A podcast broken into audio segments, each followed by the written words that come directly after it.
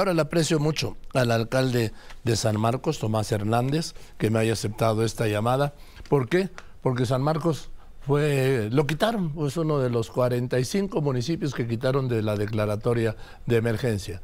¿Cómo está, señor alcalde? Buenas tardes. Buenas tardes, don Joaquín. Pues eh, preocupado, preocupado por estas decisiones tan eh, especiales eh, cómo desaparecer de un listado de municipios afectados a San Marcos cuando eh, colindo con Acapulco y si Acapulco fue lastimado, por supuesto que en la lógica está entender que San Marcos también. ¿Cómo se enteró usted? Pues por los medios de comunicación, don Joaquín. Debo decirle que de origen, este, pues no, no, no aparecía San Marcos, ningún otro municipio más que Coyuca o Acapulco eh, hicimos algunas llamadas, contactamos a la gente de la gobernadora. Eh, quiero expresarle que desde el día 26, cuando usted me hizo el favor de entrevistarme, eh, por escrito hice del conocimiento de la gobernadora de las afectaciones preliminares que a, esta, a esa hora yo tenía detectada, que son pues techos de casas caídos, derribados, puente colapsado, ve usted la imagen ahí, techumbres de escuelas destruidas, y, bueno, pues pareciera ser que eso impactó y aparecimos no solamente San Marcos, sino 45 municipios más.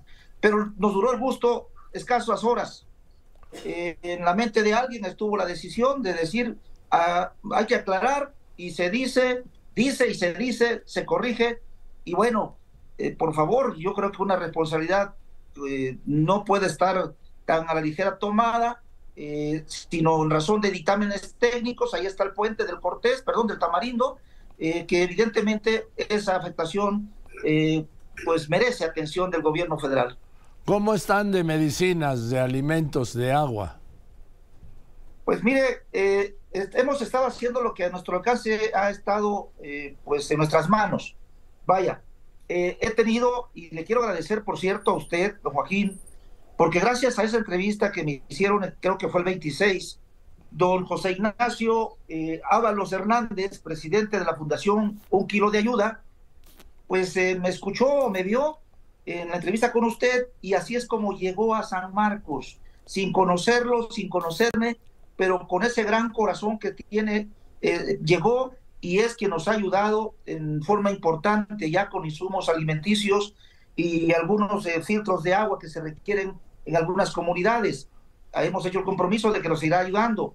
El gobierno del estado a través del DIF me hicieron llegar 1.200 despensas que por supuesto eh, sirven, pero pues no es lo, lo, suficiente, no es lo que necesitamos. Por nuestra parte hemos hecho lo propio y bueno, así es como estamos eh, tratando de ayudar a nuestra gente que tanto necesita, llevándoles agua, porque no tenemos agua en las comunidades, y eso pues obviamente implica mover unidades móviles alrededor de 15, 20 kilómetros de la cabecera donde tengo agua para llevarlas allá a las comunidades. ¿Cuántas comunidades y cuántos habitantes, recuérdeme, tiene ahí en San Marcos? Tengo 50 mil, eh, un poquito más de 50 mil habitantes en todo el municipio, son 84 comunidades a esta hora, pero eh, de esas 84, 16 son las que registraron eh, la mayor afectación, las, las que están colindando con Acapulco precisamente. Diga, diga, cuéntenos cómo llegó este kilo de ayuda, porque es un gran personaje. A mí me comentó, ya estamos aquí en San Marcos.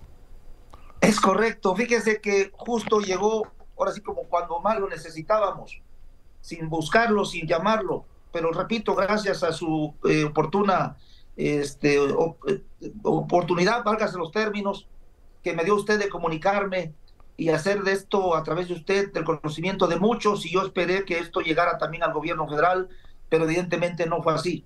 Pero bueno, don José Ignacio llegó el lunes 20, el lunes 30, perdón, el lunes 30 a San Marcos cuando yo celebraba una reunión con mis comisarios municipales y hablábamos justamente de hacer un recuento de todas las afectaciones. Llega al evento, me informan que está el, eh, don Ignacio ahí, José Ignacio, y, que bueno, pues él había escuchado de las afectaciones que San Marcos tenía y que iba con ese propósito que si aceptábamos se quedaba y si no se seguía de frente a Acapulco. Yo le supliqué que no lo hiciera, que se quedara con nosotros, que Acapulco necesitaba, pero Acapulco también ya tenía la, el foco de atención del gobierno estatal y federal y que nosotros estábamos huérfanos. Se quedó don José Ignacio y quiero decirle que pernoctó en San Marcos, recorrió las comunidades afectadas y así viajó a su lugar de origen con una radiografía muy, muy, pues de entender, porque estuvo en el campo, caminó, recorrió y vio las afectaciones y ha hecho el compromiso eh, de regresar. Estamos en espera de que nos confirmen tentativamente mañana para llevarnos también un poco de, alimentos a San Marcos. Es José Ignacio Ábalos de Banco, compartamos, sí. No me digas, ¿se quedó a dormir y recorrió la zona? Recorrió la zona, se quedó a dormir en San Marcos, un municipio en el subdesarrollo, hay que decirlo así, en hotel muy modesto, pero revela eso, pues, lo que diga hace rato, Joaquín. Un gran corazón eh, tiene en el pecho.